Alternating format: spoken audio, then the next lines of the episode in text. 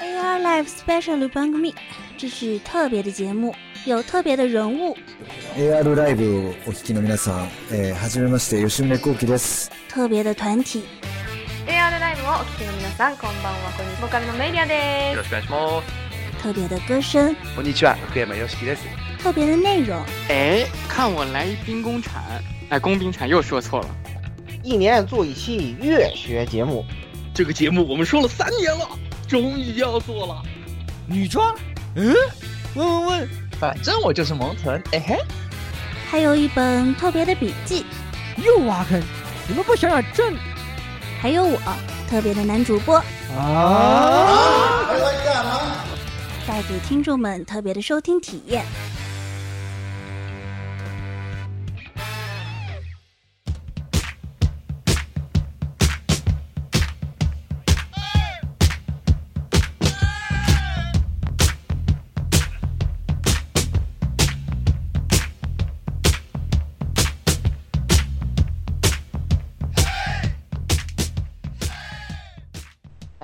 听众朋友们，大家好，欢迎收听 Air Live 第 SP 六十八期特别节目。嗯、我是这个最近被关在学校里，天天搞论文啊，忙着想如何把这个论文里的废话写的看起来特别有道理、固头不固定的雪哥。啊，这你就应该早点来问我是吧？这个 老哎呀，区一篇本科生论文，妈五千字拿头都写得出来，你还用着写废话？真的是。对啊，像我这样的就八小时就写完了。人家都人家本科生论文起码都三万字起步的，好吧？对对对，你像我刚刚，大家好啊，那我是这个啊、呃，刚刚完成了博士论文的言语是吧？这个我们都是用英语写，而且就也比较复杂，还是。挺难弄的，是吧？如果大家有写论文方面的问题啊，比如说本科生怎么写论文啊之类的这种，对吧？都可以来问我。我从自己写到指导本科生写，是吧？到哎，各个都还是小有经验，对吧？欢迎加入我们的群幺零零六二八六二六，但是里面不能讨论一些爱讨论的问题，好吧？哎，这个提在这里特别要提醒大家，是吧？群里面讨论 A C G 相关啊，科研相关也可以。爱讨论不行，好吧，大家 这样。对，因对，因为之前各发生了一些故事，我们还想着要不要这个这个异地什么得重新录了。对对对，炸了啊！所以说你们就不要，还有提醒一下群友啊，不要老爱讨论这个二次元老婆不香吗？我就不明白，是吧？天天这个带自己高强度往往上冲浪一下就算了。是吧？这个大家在群里面，我们就讨论一下，你公会战打了吗？三刀出了吗？狂暴牛了吗？是吧？啊，啊这些问题这么现实 摆在你面前，火团火团要开到你火团要开到你术士能好的吗？太阳做太阳做的吗？对吧？教皇教教皇教皇做好的吗？对不对？哎，这么多问现实的问题摆在面前，你们不去考虑，对吧？对啊。哎，所以说群里面的大家还是是吧，多讨论一下二次元生活，好吧？哎，那就是这样。来下一个。那个十六吧，嗯，大家好，这里就是前段时间对这个差点变成雾季大灾变的十六夜宵夜，怎么回事呢？对，就是就是我我差点我差我差我差点就要我差点就要把你们这些人全干了，好吧？你们天天在搞这种事情。哦，哦群主非常愤怒啊！对，是的，群主诺愤怒。哎，我作为一个群主，本身非常的愤，非常非常的愤怒，对，然后甚至前两天还闭了闭一段时间的群，我现在甚至还要考虑是不是要是不是要在群内清洗一下某些经常不上线的人，啊，这个如果如果你们有听节目的，并且听到听到这句话的人啊，记得上线艾特我一下啊，或者单独密我一下，告诉我们告诉我你还活着，不然的话过两天什么时候你没了，那就不要怪我了啊。嗯，就你说两句话最现实的。对，就就不会顺带提醒一下，还活着的人记得把刀出了，明天可能工会战打不完了。哦，不对，都听到的话已经打完，听到的话已经打完，打完，来不及，来不及了，来不及了。好，来下一个这个老顾吧。哦，那就大家好，我就是这个这个怎么说呢啊？这现现在就是妈天下的这个老顾啊，太棒了！对，妈天下这个游戏已经完了，对，对，已经完了。对，就这个游戏就是就变成一个什么神神的插件，妈就变成只有这三个要素的游戏。对对对对对，太单调了，这个游戏 真的猫猫太单调了，妈是吧？就只有猫猫头和妈两种东西。对对，别人都不存在的，都是虚假的。对，你看那个那个子龙什么玩意儿，对吧？告诉你，六星也是抢救不过来的，这是个什么垃圾玩意儿？哎呀，怎么说呢？这个这个，我觉得这个游戏已经数据已经做坏了呀！这个这个游戏真的做坏了，彻底坏了，坏了，做坏了，做坏了，妈真的做做坏了，有问题。哎，哎，这个猫猫头，新年猫猫头已经是崩坏的开始了，已经是大灾变了。现在新年妈出来。完了哦，不是高达妈出来以后完了呀！这个月光节真的是要把所有人都变成黑历史，终，终结一切 PCR 的 PCR。特尔特尔妈有已经让之前抽的一切辅助都变成垃圾了都，我天，太可怕了！真的是不不能理解，不能理解，我现在已经是看不懂了。好，来下一个，来来鸭子，嗯，是，哎好。大家好，我就是最近嗯一路在这个《明日方舟》银钉大道里面不停给干活动的火神杜亚。啊啊！最近危机合约又开了，是吧？对，哦，好难打哦。黄铁赛季也还行吧，我现在正在正在逐渐挑战难度二十，都被打的胃都疼了哈。我我也是难度二十，这个弑君者实在是熬不过去，逼得我已经专三了两个人了。嗯，我也在走，必须得专三的。你想打难度二十是必须得专三的，没有专三你一定过不去。因为之前我是就是只是打到这个技能七，我都不专的啊。然后这次活动硬逼着不专，你只能打到难度十级十以下，当个咸鱼。嗯，对，所以这次就对，就是最近库存三百万，瞬间快变零了，已经。嗯。最最近其实鹰角也很用力啊，他们我看他们也在说说最近测什么各方面大家都很在用力，所以估计这个游戏会越来越好吧。然后大家他们也去年我们看来奶的很成功，是吧？并没有出现什么问题，奶的很成功啊，很稳。然后最近他们也在招聘啊，如果大家有有兴趣的话，可以去看一下。哎，这个笑笑钱那个打我支付宝好吧？那个呃，这个最后是这一期节目呢，哎，久违的我们的。美漫组又回来了，大家听到雪哥开头就应该猜到了。那压在最后的肯定是我们重磅的嘉宾，对吧？来，马甲聚聚来给大家自我介绍一下。呃，大家好，我是马甲啊，这个名字比较奇怪，但是以前如果听过呃神奇女侠那一期的，应该会会对我对对我这个人有印象吧。然后我平时就是做点翻译，呃，做点汉化。然后最近因为疫情嘛，一直在家里头就，呃，没有很多恰饭渠道都被砍掉了。然后现在唯一一个恰饭渠道就是那个漫威无限，他叫我去做做他们的一个翻译。然后平时就除了翻译，其实好像也没干什么，主要就是专注于美漫这一块吧。哦，一点点贡献是吧？那个一亿的亿，对，一亿的亿，一点点贡献，哎，微小。微小的贡献，只只为美漫做了一些微小的一点点贡献，是吧？那也是，嗯，非我们也非常高兴，马家继续又来到我们这儿，哎，又和我们来讲。那么这期讲什么呢？雪哥，这期这期邀请雪哥，就是这次是雪哥啊匠心独制啊，对，雪哥亲手策划的长期节目，来，雪哥给大家介绍一下，嗯嗯，哎，对，就是如果听了。每年定番是吧？年番这个挖坑的这个环节，就如果关注美漫节目的听众朋友就会，可能会想起来，在很久很久以前，我曾经答应过群里的一些呃美漫爱好者听众，说要在二零二零年要做一个呃美漫幻之专题，然后我自己苦思冥想，就发现。筛选了一下所有的美漫节目，到现在为止都是要么根据电影，然后要么是怎么着，反正讲的全部都是英雄。然后我就发现怎样做这个幻之专题呢？最后敲定下来，就是一个以美漫有名的或者是有魅力的反派和反派的这个组织为呃主轴，然后做一个美漫反派专题。这这是一个系列的节目，目前有有几期，具体有几期还没有敲定，大家可以期待一下。然后这个副标题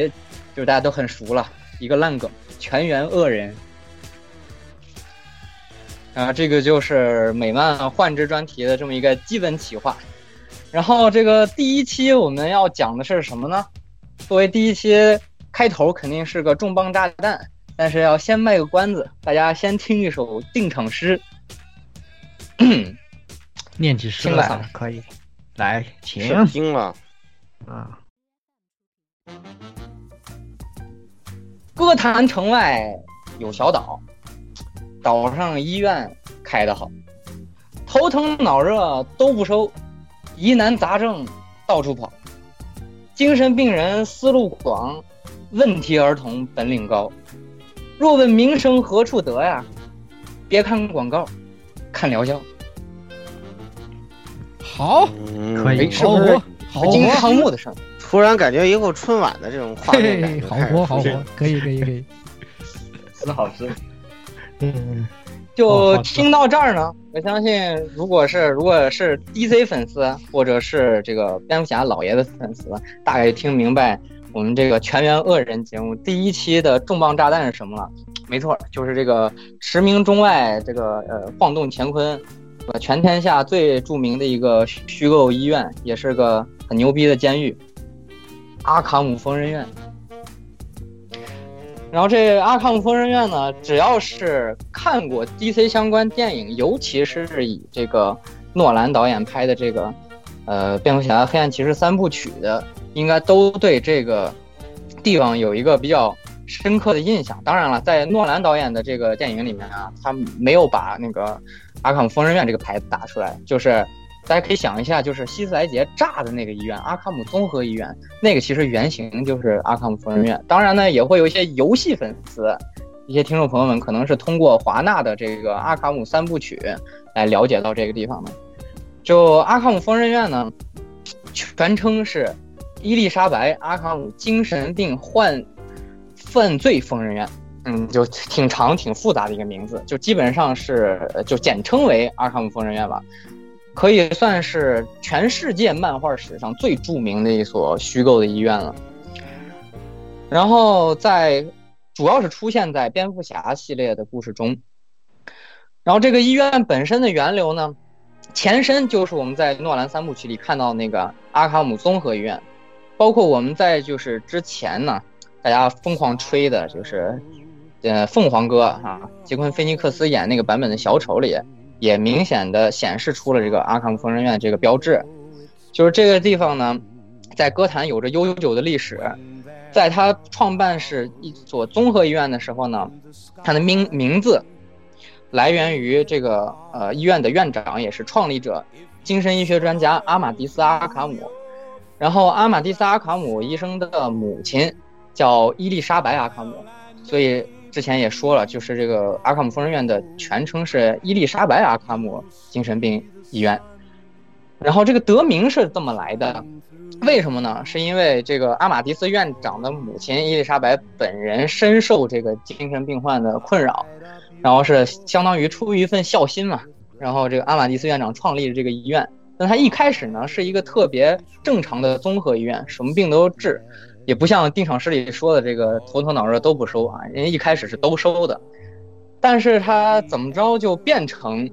都不收，只收精神病了呢？那就是咱们接下来要聊的话题。首先呢，还是把这个医院的基本情况给大家介绍一下。阿卡姆疯人院呢是在哥谭市的角落的一个呃人工岛或者说是一个岛礁上建立的。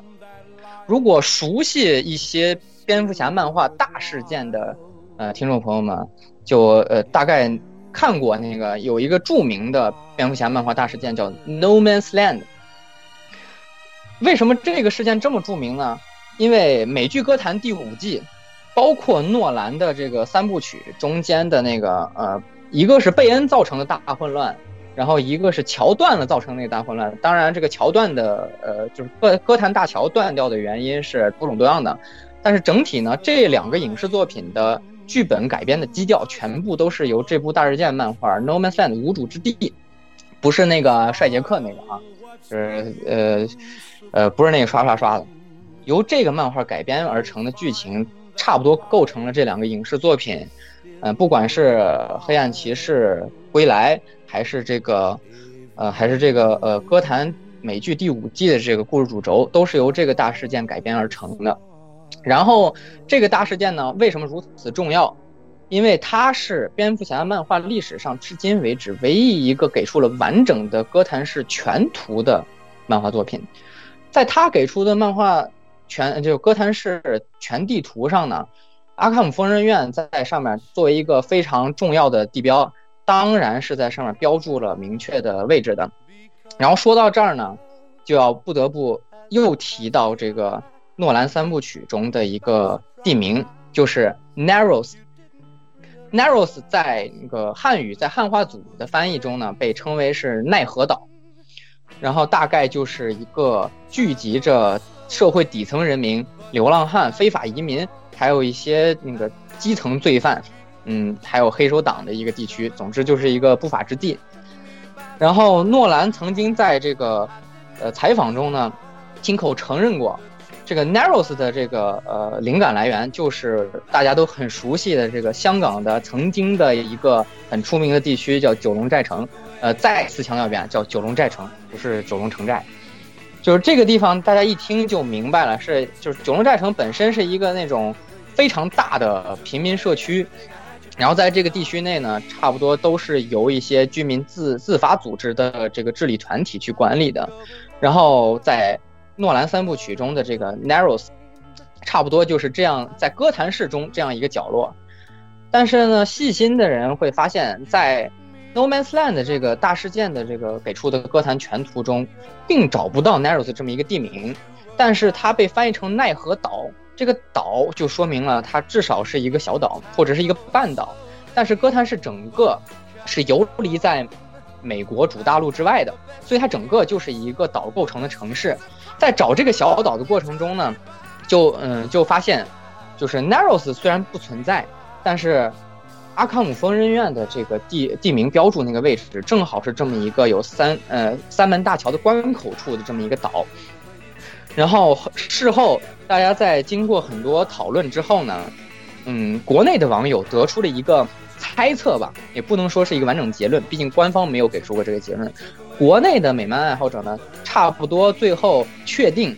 ，Narrows 可能和这个阿卡姆疯人院是在同一个位置，只不过在不同的故事线和时间线中呢，有的时候可能是 Narrows，当然是以影视作品为准。诺兰三部曲中和美剧歌坛中都是明确的提到了 Narrows 这个地名，然后。阿卡姆的这个具体位置呢，则没有详细提及，所以我们在这里可以认为，在漫画时间线中，如果有 Narrows 的话，那它应该和阿卡姆疯人院的这个地标是重合的，所以说也就可以说阿卡姆就是 Narrows，Narrows 就是阿卡姆。然后解释完这个，嗯，这个地理位置之后呢，我们现在再说一下为什么之前说这个。为由一个头疼脑热都不收的这个医院，它最后变成这么一个最著名的医院（括弧监狱）。不管是在动画还是电影或者是游戏中，只要出现阿卡姆疯人院这个名字，出现这个地方，大家就可以看到这个地方是非常阴森的。它就是它不是很像一个正常的医院的情况。如果大家在生活中没有亲自去看过我们身边的一些精神疾病医院的话，就是也可以到网上去查一下。其实它还是一个比较正常的那种，呃，怎么说呢，就是一个医疗机构的一个呃气氛。虽然他在住院部那些地方是有一些铁门啊，为了防止一些精神病患呃乱跑，呃不不太好管理之类的，但是它总体来说呢，还是一个医疗氛围比较重的地方。但是阿卡姆疯人院不一样，阿卡姆疯人院在所有作品中显示的都是阴森、恐怖、严格，然后看着就特别不像一个正常的医疗机构的地方。而阿卡姆疯人院在漫画里，他都住过哪些人呢？呃，为大家列举一下就知道了。嗯，Joker 常客，嗯嗯，用电影里的台词来说，就是把这儿当公共厕所，想来就来，想走就走。然后，企鹅人、谜语人、稻草人、极冻先生、风帽，还有这个呃谜语呃谜语人刚才说过了，呃就是他们所有这些蝙蝠侠的宿敌，几乎全部都在阿卡姆走过一遭。除了一些明摆着和这个精神病没有关系的，比如说 Don Falcone 这种就是一个很简单的黑帮大佬，这种不是很出彩的角色，在漫画中和这个地方没有关联之外呢，大部分的这个蝙蝠侠的主要敌人都在这里走过一遭，所以就把这个地方看成一个监狱是也是比较合适的。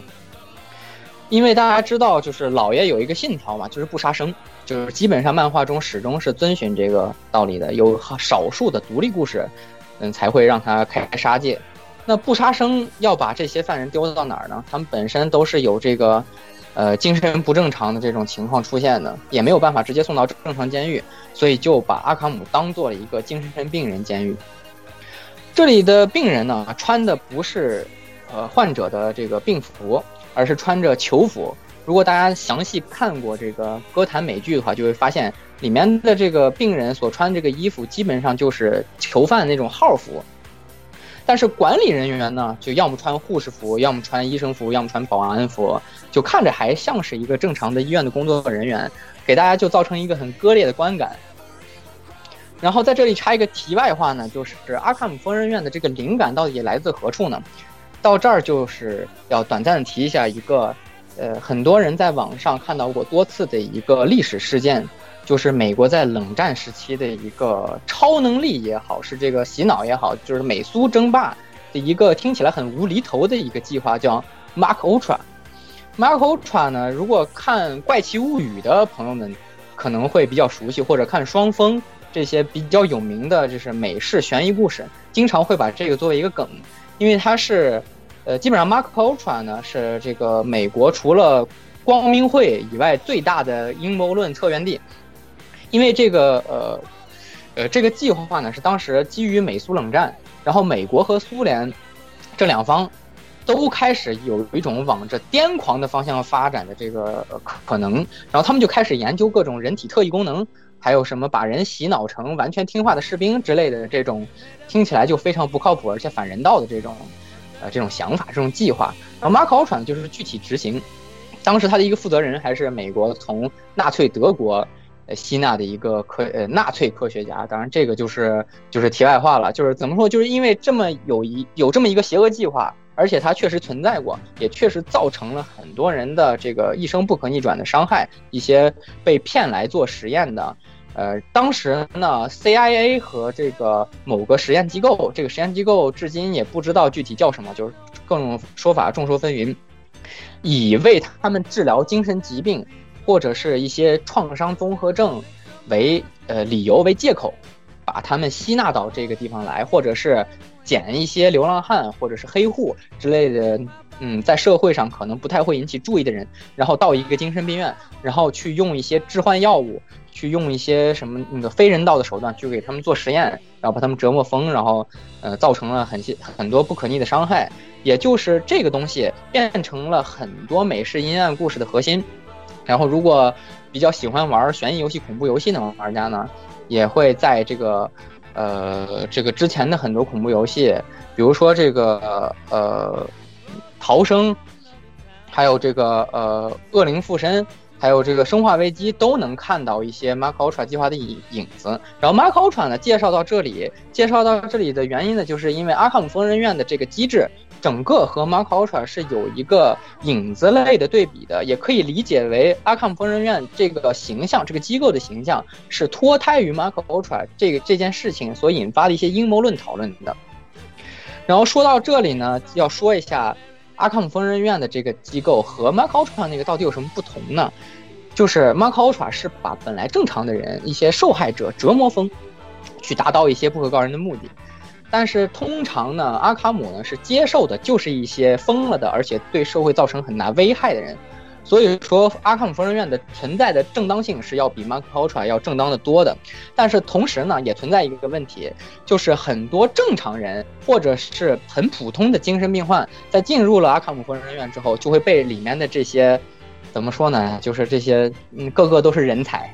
嗯，然后说话又好听，以 Joker 先生为代表，还有这个谜语人为代表，被他们教唆或者是洗脑，然后变成了哥谭市新的罪犯。所以说呢，我们这期的题目呢，也没有把阿卡姆称为阿卡姆疯人院，而是阿卡姆人才市场。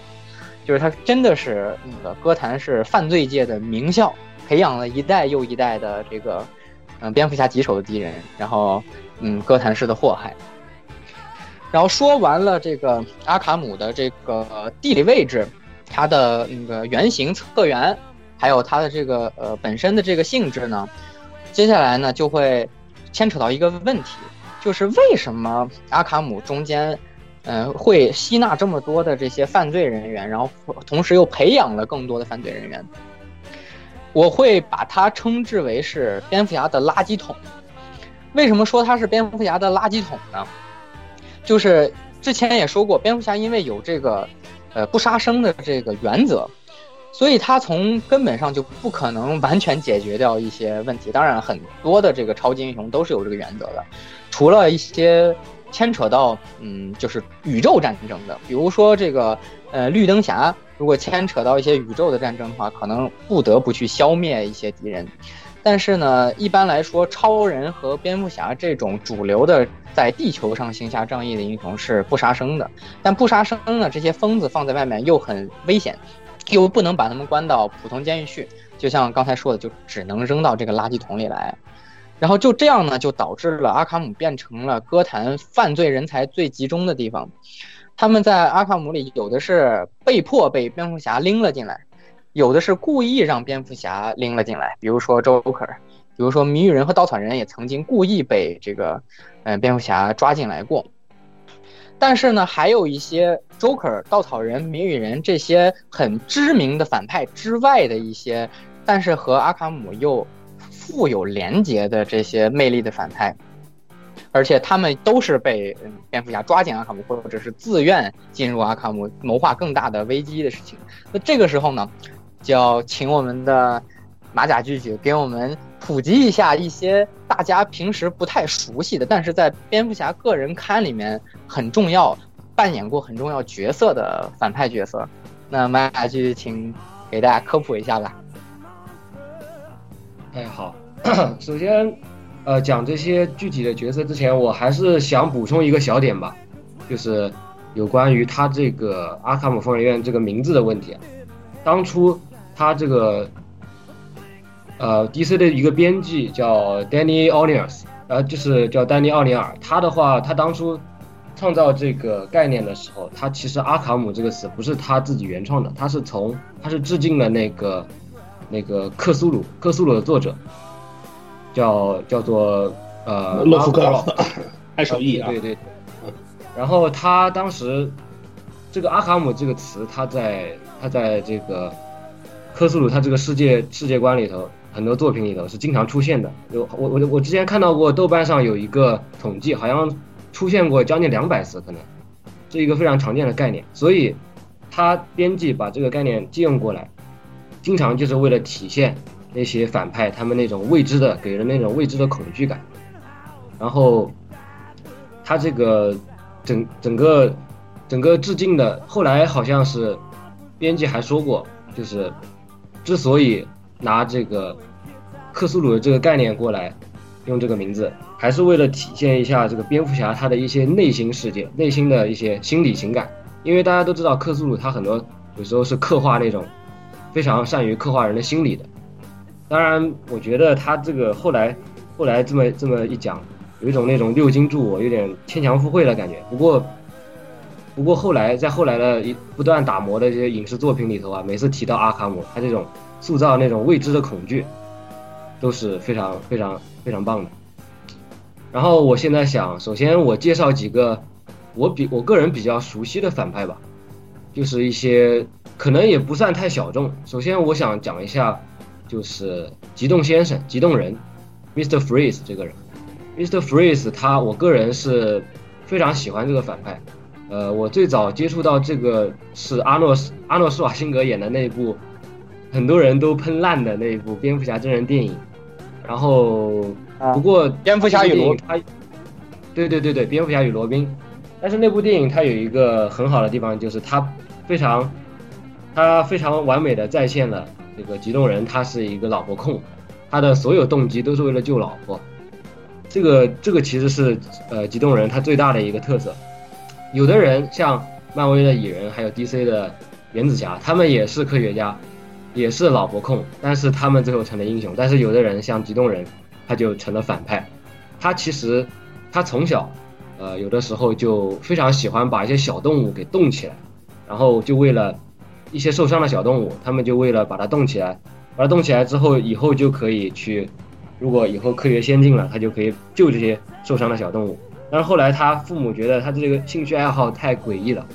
所以后来就也没有支持他，可能就让他从小心理上有点阴影。后来他进了一个科研机构，但是那个科研机构老板说实话是比较坏的，然后发现他挪用一些资金嘛，救自己的那个老婆，就然后就开始整他，最后他在就是大家喜闻乐见的那种呃超级反派或者超级英雄在实验室出现了实验事故，然后就莫名其妙的，他像极冻人他就是一下子实验室那些冷冻设备都坏了，然后一下把它降到了绝对零度，但是他因为身体就某种机缘巧合吧就被改造了，改造了之后他活下来了，但是每次必须要穿的那种特制的衣服，保证自己的身体能够处在那种绝对零度的状态下。然后我之所以喜欢上这个角色，还其实还不是因为呃漫画，因为他漫画中其实他经常出现，但是深挖他这个角色性格的作品不是很多。然后有一部九八年有一部动画剧场版剧场版动画，叫做我记得叫做中文版是翻国内是翻译成《蝙蝠侠大战极冻人》了。然后它英文原名应该是叫《Batman and Mr. Freeze Sub Zero》，叫绝对零度。然后那那一部作品，它非常，它跟那个老版的蝙蝠侠，呃，电视那个 TAS 版蝙蝠侠，它是一个世界观的。然后他那个时候就讲的，极冻人他在他在南极，呃，应该是在北极。然后他在北极就是逃离了歌坛，然后把自己的老婆也带过去了，就想有朝一日能把老婆治好。但是后来因为种种原因，他的那个老婆又一次被从那个。从那个冷冻箱里拽出来了，所以他就很生气，然后就又跟蝙蝠侠产生了一些纠葛。然后这个这个人其实吉仲先生，我觉得他虽然经常被关进阿卡姆疯人院，但是他不是一个彻头彻尾的那种疯子，他跟小丑那些是不一样的。他本身其实他是一个有非常有明确动力、有目标的一个人。他的他的一切动力和目标就是来源于救呃救他的妻子，治好他妻子的病。他收集那些钻石什么的，都是，呃，研究这个冷冻技术，都是为了妻子。所以这就是我觉得他一个比较吸引我的点，他就是一个彻头彻尾的老婆控。然后还有我想一个新种子，对对对，他这个这个人是比较立体的，就是他不是那种纯粹的坏人。蝙蝠侠经常把他给放走，就是因为知道他有这个难处，知道他是为了救老婆，而不是为了，呃。就是像那些大开杀戒，有觉得杀人有快感，他不是那种反派，他他他是为了救人，但是他的方法太过极端了，而且他又跟莫名其妙的跟一些呃什么冷冻，就是其他冷冻系的一些反派混在一起，这也是 DC 为了赚钱嘛，就让这个人变得越来越扁平了，就莫名其妙的做一些坏事。其实但是但是在那部动画剧场版里头，我非常推荐大家去看一看，应该国内是有字幕的。然后我还想讲一下，就是双面人吧。双面人其实我觉得大家还是挺熟悉的。然后各种版本的他被毁容啊，毁了毁毁容毁了一半。他原来是个很优秀的一个 D.A. 地区检察官，然后后来呃被在法庭上被人泼硫酸，毁掉了一半的脸。呃，当然我个人还是很喜欢那个诺兰版的他那个改编的，他的改编把它改编成就是在那个呃一半脸被。被被小丑给烧焦了，然后慢慢的被小丑引向堕落。这个这个改编我觉得是非常非常符合原著精神的。虽然原著中没有这种情节，但是非常符合原著的精神，因为他也是一个亦正亦邪、亦正亦邪的一个角色，是一个悲情角色。他原来是布鲁斯韦恩非常好的朋友，所以每次老爷跟他相爱相杀的时候，都会觉得非常惋惜，不肯下狠手，因为老爷知道他内心深处，即使他变成了这副双面人的模样。他内心深处还是，呃，有可以被救回来的希望的，所以老爷一直没有放弃他，哪怕是在那个《黑暗骑士归来》那部漫画，弗兰弗兰克米勒的非常黑暗的一部作品里，老爷还是没有放弃他，还是想把他救回来。然后这个角色他首先他的法律知识非常的丰富，有呃在无主之地有一个支线是他跟那个瑞尼蒙托亚，就是最近那个猛禽小队电影里的那个女警官，她跟瑞尼蒙托亚把他抓过去，因为她单方面的喜欢瑞尼蒙托亚，但是瑞尼呃瑞尼不不鸟他，所以他就把他抓过去，强行强行要他，呃就是认可自己，两个人之间展展开了一个非常丰富的辩论。那个作品我非常推荐大家去看，就是它非常完美的体现了呃双面人的一些做行事的动机，就是他对他对整个现行的法律是非常非常了解的。他和那个哈利奎因一样是就是专业人士出身，哈利奎因是心理学博士还是什么东西，然后他就是那种法律界的专业人士、上流人士，所以他对整个法呃整个社会的法律是非常非常就是洞悉的，这点是我最喜欢的一个地方。他每次会有时候别人跟他呃，比如说蝙蝠侠跟他辩论一些法理上的问题，他就会把蝙蝠侠变得哑口无言，就是因为他以前在法庭上就是一个非常擅长辩论的人。然后对，而且在此呢，还要给大家推荐另一部漫画，就是《蝙蝠侠黑与白》系列中关于双面人那个篇章。就是在这个篇章里面的双面人经过了整形手术，恢复了自己英俊的脸，但是因为他已经心里中心里有了一个印象和这个疯狂的这个根源吧，然后到最后呢，在故事的末尾又变回了。大家熟悉那个双面人，中中间有双面人很多的这个内心戏，包括他和布鲁斯韦恩的一些交流，和他和他自己家人的产生的一些冲突。对于我是觉得在黑与白系列中的双面人的形象也是非常丰满，推荐大家可以去看一下。对对对，那篇也是非常好。然后当时也是双面人找了一个女朋友，但是后来大家都知道这种孤这种就是叫什么天天煞孤星吧。他们这种人找女朋友，一般的下场都是被弄死，然后一步一步又堕向了黑暗。那部我也非常推荐大家看。然后呃，还有一个角色就是稻草人吧。稻草人的话，其实他呃电影里也出现过，但是戏份不是很，在第在诺兰的第一部里头还是可以，但是后面好像后面好像我记得第三部吧，也也出现过，就是贝恩当时。当时控制了整个歌坛的时候，他把他让他去当法官，感觉还蛮搞笑的。其实应该让双面人去当法官，他不应该当法官。然后他的话就是从小，他的父亲有一个 daddy issue，就他的父亲比较变态，比较有控制欲，所以导致稻草人他这个角色对于恐惧有一种病态的痴迷。这样有一个很好的体现他对恐惧痴迷的就是一个例子，就是在这个。至黑之夜这个大事件有一个支线，呃，当时是代表恐惧的黄灯界需要找一个在地球上找一个，呃，就是赛利斯托，就是黄灯军团的老大，他的那个灯界被复制了之后，需要在地球上找一个宿主，然后他就找到了这个稻草人。稻草人他当时他找了很多人来做实验，让他们感受恐惧，但是他他的目的其实不是像。别人施加恐惧，而是为了让自己感到恐惧。他是一个就是很难感受到恐惧的人，因为他从小就是在恐惧中长大的。所以稻草人他就心理变态，他就是想寻求刺激，寻求那种看到别人害怕的样子，他就想说我也能，也是不是也能感到害怕？但是最后他发现，只有一个人能让他感到害怕，那就是蝙蝠侠。所以当当那个最终危机里头，蝙蝠侠。被达克赛德传送到过去，所有人都以为蝙蝠侠死了之后，稻草人就非常难受。他说：“我，我现在感觉不到恐惧了，没有任何人能让我感到恐惧。”所以他就特别痴迷痴迷于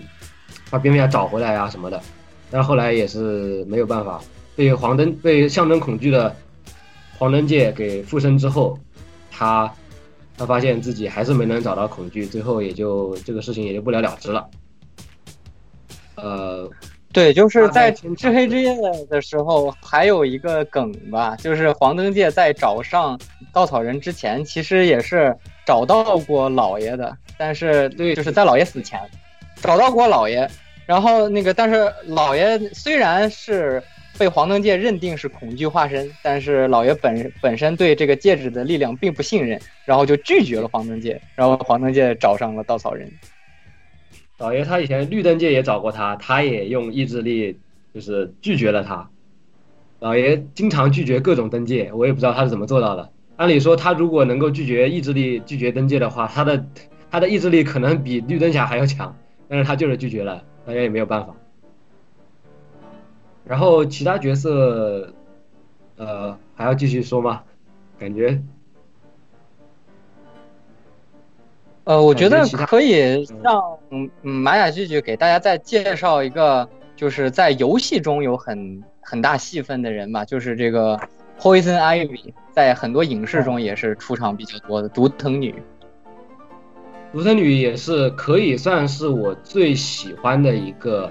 歌坛系的妹子反派了。呃，大家都知道有歌坛魅影啊，比如说猫女啊、哈利奎因啊，最哈利奎因最近真是太火了，到处都能看到她。然后就是独生女啊这些角色，但是我个人是比较喜欢独生女的，因为像现在哈利奎因，我感觉她有点被塑造成那种女权主义 icon 的那种感觉，但是我个人是觉得，可能下面这句话会有点得罪人，但是我个人觉得哈利这个角色是不太适合塑造成那种女权 icon 的感觉的，反而毒藤这个角色他很适合，因为首先这个角色他呃一开始他是一个呃一个悲情，他也是一个悲情角色，首先他是一个呃也是科科可以说是科学家出身吧，为什么 DC 这边的科学家好多都变成反派了？然后他他本来是在一个一个叫一个一个男的叫什么来着的，叫伍德罗，伍德罗手下做那个植物实验，植植物实验。但是伍德罗这个人非常变态，他后来也变成了之前推出的那个 DC 新剧叫《沼泽怪物》里头，他也是反派。他叫他在漫画里变成了那个植物怪人，他的能力和独特女差不多。然后当时他就骗独特女去做一些实验，最后导致独特女，呃，变成了后来这副样子。独特女其实她对自己的能力是很一开始很反感的，她觉得自己变成了一个怪物，而这一切都是拜男人所赐。所以说她一开始的时候特别反感男人，他的下手的对象基本上都是男人，就是比呃比如说他是，他把她把那种自己身上产生那种特制的毒素涂在嘴唇上面，然后到处去去通过亲吻的方式去控制一些呃一些黑帮的黑帮黑帮大佬来帮他办事。他的很多小弟也是通过这种方式来收买的，所以他对于男人就是一个非常不信任的状态，所以他他没有是去用钱去招招收那些小弟，去招兵买马，而是通过这种脑控的方式去控制那些男人。但是后来他遇见了蝙蝠侠，呃，遇见蝙蝠侠这个，我推荐大家去看一个漫画吧。最近最近我们也汉化了，就是亚马逊汉化组出过这个，最近才才发的这个汉化，叫做。蝙蝠侠，蝙蝠蝙叫蝙蝠侠冒号蝙蝠之影年刊第三期，它这个当初是隶属于蝙蝠侠第一年系列的，就是讲一些老爷年轻时候的故事。呃，那时候老爷还是比较刚刚出道，然后比较风骚的。呃，看到独藤女之后，直接就把持不住了，然后独藤女对他也很喜欢。当初老爷看过独藤女回到家之后，在洗澡的时候还在想哇。真漂亮。后来阿福看他这个猥琐的样子，一下把他那个热热水给调成冷水，然后冲了一下他的他的敏感部位，让他一下子冷静了一下。然后这个桥段特别好玩。然后独藤女她对所有男人都不信任，但后来她碰到了蝙蝠侠，觉得这个人很有意思，是第一可以说是她变成独藤女之后第一个让她产生真正产生兴趣的一个男人。然后后来，但是后来因为种种原因吧，这两个人价值观也不一样。虽然每次独特女，呃，和蝙蝠侠同框的时候，画面都会变得非常暧昧，呃各种什么捆绑 play 之类的，但是这两个人大家都知道，最终是不可能走在一起的。所以，所以在后来慢慢的，独特女就从一个纯卖肉的，可以说是卖肉的角色，慢慢变得有一点那种独立意识了，然后又掺杂了一些。对于环保议题的一些关注啊，然后又掺杂了一些，后来又是跟哈利搞的。最近好像动画片里头两个人都正式滚床单了，就这个剧情也有点莫名其妙。但是可以说是独特女，她现在 DC 把她塑造的是一个比较独立自强的女性吧。她经常就是出去干什么事情，比如说拯救什么植物啊，她是不带小弟的，都是自己一个人出马。而且她因为她本身是。歌坛为数不多的纯超能力系的吧，所以他这个呃个人实力是非常强的，他也完全有这个资本。然后在我记得当年在那个呃阿卡姆之城那个游戏里头，哇，那个独藤女做的，让让无数宅男可以说是神魂颠倒。那个独藤女做的做的整个建模啊什么都是做的很漂亮。我当时玩那个游戏，呃，不光是当然没有玩全部玩完了，有的有部分是云的。然后玩那个游戏的时候就就特别期待看到独生女出场。那时候我也是一个。那时候还上，应该是上刚上高中吧，然后也是一个特别就是情窦初开的那种，所以看到这种哇，特别把持不住。然后后来发现这个角色他其实是有一些就是女权主义的那种内涵在里面的，他不是一个很经过这么多年发展，他不是一个很就是很扁平、很单薄的那种卖肉角色。这个是我觉得他一个呃以后希望 DC 以后能。重启歌坛魅影这个项目吧，能让独藤女，你就算是被哈利奎因带出来也好，就是能让独藤女有个有能再上大屏幕的机会。以前那一版是那个杀死比尔的女主，呃，叫叫叫什么来着的？杀死比尔女主叫，呃，杀死比尔的女主叫什么来着？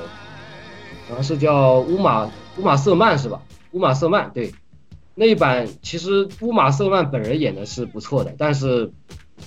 那个造型实在是太雷人了，而且里头的贝恩改成那个弱智，所以那一版那版蝙蝠侠就不建议大家去看了，如果没有看过的，因为对于独生女这个角色，如果 DC 以后有机会能在大荧幕上重启的话，那我是非常乐意看到的。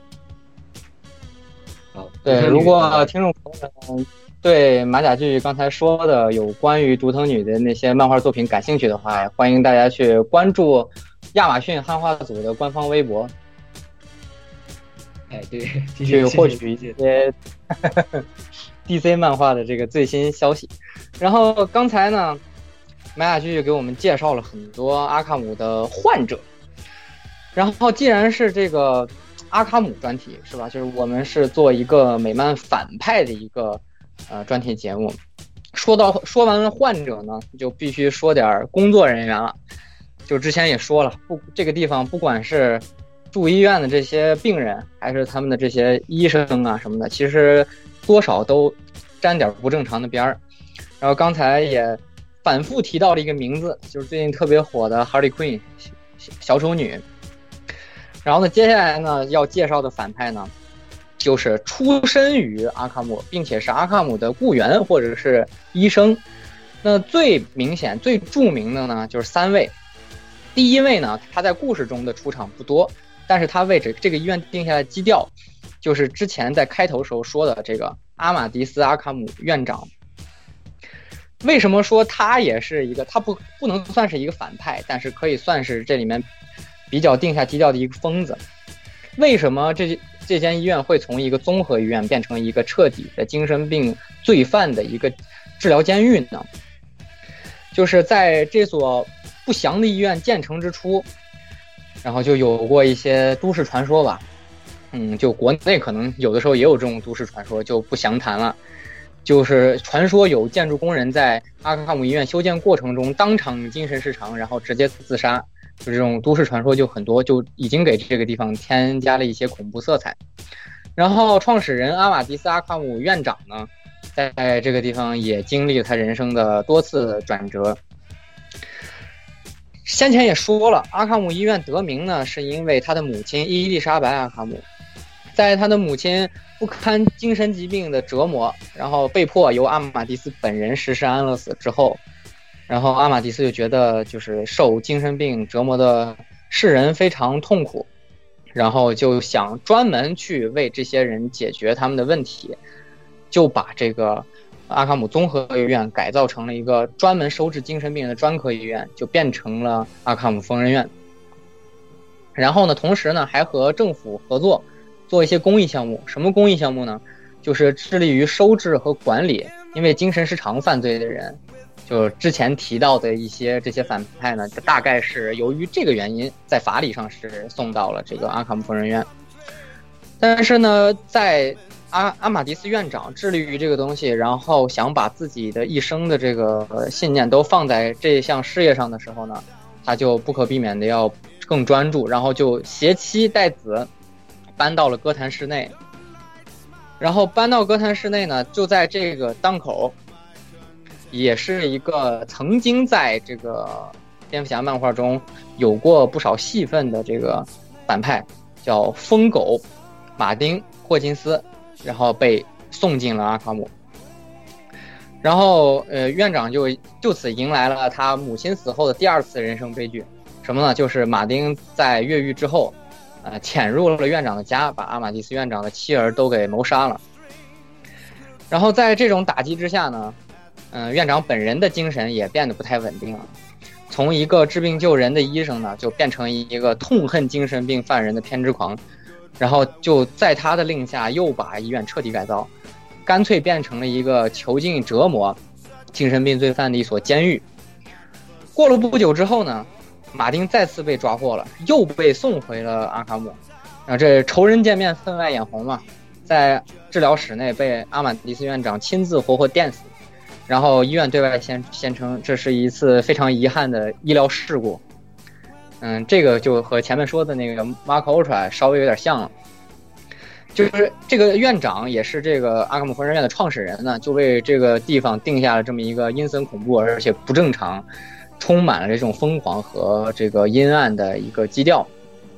然后再然后呢，就是刚才提到的这个不知道为什么被包装成了女权 icon 的这个呃 Harley Quinn，然后它原名呢是叫 Harley Quinzel，就是他是嗯本身呢是一个 PhD，是一个嗯就是精神医学的一个博士，然后毕业之后也不知道哪根筋搭错了，就要来阿卡姆实习，然后入职。变成了一个实习精神大夫，然后变成实习精神大夫之后呢，这位，嗯，就是这位女同志呢，还是觉得自己很有两下子，主动请缨去做 Joker 的主治医生，然后他人生的这个大变化，包括他之后的所有经历的转折就来了。大家都知道，就是就算是老爷意志这么坚定的人。也好几次被 Joker 耍到精神失常啊，或者是整个崩溃啊，失去活着的这个想法的这种情况，何况是一个刚从医学院毕业不久的一个新手医生，所以就导致那个哈林·奎森变成了 harlequin，变成了那个小丑的狂热崇拜者和这个爱慕者，爱上了自己的病人，然后并且帮助周可进行了一次又一次的越狱。然后和他一起在这个，在算在歌坛当一座当一对这个犯罪鸳鸯吧。所以刚才马甲剧也说嘛，为什么说 harlequin 不太适合当女权 icon？是因为从现在的网络流行语来说吧，其实哈利坤是个非常标准的 PUA 受害者，就是被 Joker 给 PUA 了，被操纵，然后逼疯，然后变成了一个这个，嗯，也可以说是提线木偶，也可以说是一个邪教信徒这种这种。嗯，标签的一个角色。那除了这个院长和哈利·奎恩呢，最有名的出身阿卡姆工作人员的反派，就是一个在漫画中呢和包括这个歌坛美剧里面大家都有很深印象的一个角色，就是 Doctor Hugo。嗯，这这里有一个梗，就是雨果博士 Doctor Hugo 呢，为什么？呃，他的名字叫雨果，但是他的那个反派名叫 Doctor Hugo，而不是他的姓呢。这个究其原因是为什么呢？是因为他的全名叫 Hugo Strange。如果叫 Doctor Strange 的话，就和隔壁的奇异博士撞了。一个反派跟隔壁的一个英雄角色撞，这也是一个那个漫威 DC 的一个一个很有趣的梗吧。Doctor Hugo 呢，如果大家看这个歌坛美剧的话。就会发现这个人就是虽然他的戏份也不是特别的多，但是总是时不时的就出现一下。然后歌坛的这个剧组呢，把大多数的这个呃精神病人、变异的，还有这种嗯各种各样的罪犯吧，把他们的这个成因呢，都把锅甩到了雨果博士的头上，以是好像是他要做什么呃非法实验，要去研究一些人体超能力什么的，才把这些人变成罪犯。当然，漫画中不是这样的。漫画中呢，呃，Doctor Hugo 是一个准确的来说，他是在 Joker 出现之前，呃，也不是说 Joker 出现之前，是在 Joker 确定了和蝙蝠侠长达几十年的这么一个呃相爱相杀、一体双生的宿敌的这个地位之前，最像 Joker 现在这个定位的一个反派。他本人是一个蝙蝠侠控，始终非常痴迷蝙蝠侠这个形象。然后他所做的一切犯罪行为呢，就是为了调蝙蝠侠出来，然后去研究蝙蝠侠的内心，然后破破解蝙蝠侠的这个真实身份和他的这个童年经历。他还曾经呢，在这个哥谭警局 GCPD 想要逮捕蝙蝠侠的时候呢，担纲过这个呃哥谭警局的这个呃怎么说是一个精神病学顾问吧，制定了一系列的计划去。击蝙蝠侠，以图去破解蝙蝠侠的身份，也可以说，Doctor Hugo 是整个蝙蝠侠故事中头一个，呃，真实的靠自己的研究发现了蝙蝠侠就是 Bruce Wayne 这个事实的反派。然后他呢，在这个，呃，在研究蝙蝠侠的过程中呢，就产生了对老爷特别深的执念，然后就导致他在得到了身份信息，得到了蝙蝠侠的谜底之后。呃，在不之后和之前呢，都自己做过一套这个蝙蝠侠的这个衣服，然后自己去为了侧写蝙蝠侠的心理状态，去哥谭市进行各种奇奇怪怪的行侠仗义，然后也导致了这个呃区区间之间蝙蝠侠对他的注意，然后呃也形成了一些比较比较奇怪的 connection 吧，他和蝙蝠侠之间，然后 Doctor Hugo 呢。嗯，在漫画后期出场的概率就很小了，经常是在一些无关紧要的地方让他露个脸，以示让大家知道还有这么个人。但是呢，确实在这个美剧《歌坛》里面是一个很重要的角色，里面不管是这个萤火虫，还是这个都 包括最新的第五季里面贝恩，都是 Doctor Hugo 制造出来的变异人。当然，这个呢就稍微有点扯。就是所有的漫画的爱好者都对这个美剧《歌坛》第五季的这个剧本表示过一些不满，但是雨果博士本人呢还是非常具有魅力的。我在蝙蝠侠的反派中，呃，除了刚才马甲句句提过的这个激动先生很有魅力一点，呃，独藤女很有魅力，双面人很有魅力，呃，我呢本人是我比较喜欢 Doctor Hugo 这个角色，就为什么呢？就是他虽然是一个疯子，他本身是一个精神病学的。嗯，专家泰斗级的人物，但是他同时他自己有一个非常深的这个偏执狂，就是想破解谜底。当蝙蝠侠这个歌坛最大的谜出现的时候，他就疯狂执念于破解这个谜。然后在破解之后呢，就基本上满足了他的所有需求。然后在之前很很有名的这个漫画，呃，缄默之中呢，就是 Doctor Hugo 也有一个比较那个。呃，比较重要的戏份吧。然后这个剧本呢，也被改编到了美剧之中，就以是这个缄默这个人是由 Doctor Hugo 呃操刀，然后把他变成和蝙蝠侠一模一样的人的。然后呢，就是说到这里呢，就是最著名的三个这个阿卡姆疯人院的雇员嘛，就是第一个阿马蒂斯院长，虽然不是反派，但也是堕落到黑暗面。然后 Harley Quinn 呢是 PUA 受害者。成功被 Joker 洗脑，变成了那个歌坛混乱的一部分。然后 Doctor Hugo 呢，是本身自己有这个解谜的这个呃偏执狂吧。我一直认为他跟谜语人还挺搭的。就如果他感兴趣的是谜语人，而不是蝙蝠侠的话，可能会选择去行侠仗义，而不是做一个疯狂科学家。然后这三个呢，就是呃这次给大家介绍的阿卡姆疯人院的这个雇员。和这个院长啊，就这三个是比较著名的，嗯，代表阿卡姆疯人院的这个医生护士，他们和反派具有同样等级的疯狂的一个象征。然后呢，介绍了这么多反派呢，嗯，到最后呢，还是要总结在这个阿卡姆疯人院本身上。为什么我们第一期，呃，美漫的这个幻之企划，这个全员恶人要落在这个阿卡姆疯人院上了？首先呢，这座医院是美漫世界中的一个重要重要地标，同时它在这个蝙蝠侠的故事中呢，也是最重要的一个地带。如果大家喜欢小丑的话呢，可能会更加注意那个 Ace 化工厂，但是 Ace 化工厂呢，就可能相对于来说就相当于是小丑个人的一个圣地，但是阿卡姆呢，就相当于整个蝙蝠侠故事中的一个核心矛盾区域。它和这个很多故事里面的一些，嗯，当做这个当做工具地带或者是一个简单的标志来用的地方都不同，因为它本身在故事中扮演了很重要的地位，就和漫威里面那个动不动被炸掉的复仇者大楼不太一样，它本身就是这个故事不可分割的一部分，而不是作为一个标志的。然后它本身呢也是哥谭市啊，就是大家知道民风淳朴哥谭市嘛，这个地方的一个扭曲的集中体现。哥谭市有多恐怖，有多黑暗，有多扭曲，想去那个遍览一下，想去看看这个地方到底有多惨，阿卡姆可能是一个最好的体现。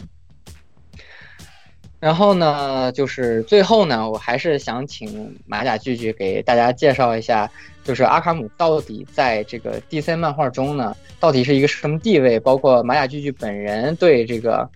呃，阿卡姆疯人院这个地方，包括这些地方发生的一些故事和人物的一个看法，也和大家分享一下。就是看了这么多年的美漫，对这个地方到底是抱有一个怎样的情绪和观点？好的，呃，首先我觉得阿卡姆疯人院呢，它作为一个，它作为蝙蝠侠里头的一个超人类监狱，是有它的一个一些特色的。你像 DC 漫画里，它有很多很多的超级英雄，都有可以说是他们的专属监狱吧。比如说什么，呃，当然蝙蝠侠也有了，比如说什么铁门监狱啊，蝙蝠侠也经常把人扔进去。但是，但是它这个阿卡姆疯人院，它表面上是一个医院，但它实际。有很多那种高科技的关押犯人、超超能力犯人的那种牢房，这个是蝙蝠侠漫画中的一大特色。如果没有这一个，如果没有这么一个疯人疯人院的设定，可能对，可能就会和其他的一些一些超级英雄的他们的那个监狱专属监狱会有一些同质化的一些，呃，就是老套，太过老套。所以我觉得，首先他把，他怕他把这个，他把这个。本来只是一个简单的监狱，但是他把它包装成一个疯人院，这是这个概念能提出来，这些主创他们是很有水平的。然后他们，而且本身很多就是很多蝙蝠侠的漫画是探讨心理学、心理学方面的一些一些剧情的。像刚才九哥也说过，就是一些除了哈利奎因啊，还有雨果博士。雨果博士，他我个人也是很喜欢这个角色，但是，呃，我对他的了解可能仅限于一些很老的一些漫画呀，就是他跟那个蝙蝠侠换装 play 啊那种那那一段，然后，但是这个角色是很有魅力的，他在 在一些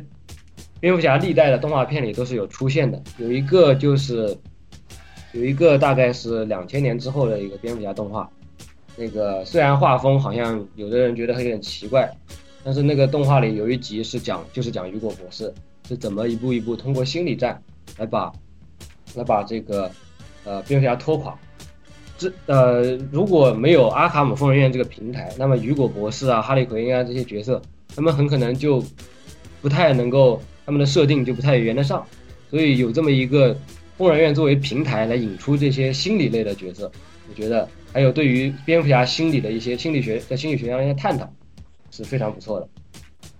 然后我对于阿卡姆疯人院，其实它在呃目前的电影中好像占的比重可以没有动画或者是呃漫画里占的那么大。一个原因可能是因为，可能是因为它这个可能在老版的蝙蝠侠电影，比如说蒂姆·波顿那种，它的整个哥特风还是有点符合的。但是如果说你在诺兰版里面加太多。阿卡姆疯人院的戏戏份可能就会让人觉得是不是有点不搭，所以说他可能在后来就是蝙蝠侠这个漫影视作品写实了之后，他就慢慢有点淡化了对他的存在。但是呃现在又要拍 DC 要拍新蝙蝠侠了，然后据说是比较比较这个呃忠忠忠实于原著的，所以如果我们能够在以后的作品中。以后的影视作品中看到更多的阿卡姆疯人院的出现的戏份，这种桥段，我觉得还是非常有意义的。因为毕竟它是一个蝙蝠侠独有的，可以说是没有任何一个超级英雄他 拥有这种这种让人感觉非常诡异的一个监狱，是他一个一个特色。如果把这个特色给磨灭了，是一件非常不好的事情。然后我觉得这个阿卡姆疯人院，他以后如果想呃想要把他的这种就是未知的恐惧感能够体现的更好的话，我觉得他可以把一些就是可以把一些桥段就是稍微就是跟现在的一些呃，之前有一个电影叫《自杀小队》或者叫《X 特遣队》，他一开始呃那个贝尔贝尔什么监狱的，就是那个美梦监狱吧，如果意义的话叫美梦监狱。那个监狱里，他其实就是那个电影对于那个监狱的整个的设定有一点点阿卡姆漫画里阿卡姆疯人院的感觉了。我觉得如果把那种如果以后以后的蝙蝠侠电影想把阿卡姆疯人院拍好，可以可以大概走那种路子，就是可以借鉴参考。然后大概我的整个观点可能就主要是这些了吧，就是总总的来说主要就是这些。嗯，然后说到这里呢，就是在之前的，呃，这期节目之前的所有内容呢，就相对来说偏硬核、偏偏漫画，但是呢，还是希望有一些普及的内容给带给大家。所以呢，就是最后呢，请，嗯，闭了麦很很久的各位主播也都来说一下自己是从什么契机、什么作品来了解到阿卡姆这个地方，然后对阿卡姆是有一个怎样的认识，然后包括。像马雅句句刚才说的，对之后影视作品或者游戏作品中，呃，这个阿卡姆疯人院的这个形象的一个期许吧。那先从这个言语开始吧。嗯，其实你像我，其实你也知道，我看美漫本身漫画看的比较少吧，然后就电影这些基本上看一看。然后阿卡姆疯人院的话，实际上了解还是实际上是那个蝙蝠侠的游戏那系列，当时我也是大学吧。然后我的室友一直在玩，然后我就看他玩，我就感觉很有意思，然后我才去了解了一下。我在想，那是阿卡姆是一个克苏鲁的这个啊，然后后面查了以后啊，知道原来是有这样的一系列事情，渐渐才了解到。那么其实我觉得，实际上听两位这样说了以后呢，我感觉这个整个怎么说，他确实在 DC 的漫画的整个这个范围内，也是一个。怎么说呢？比较有特殊的这种意义的一个地方啊，那感觉挖掘的东西也可以，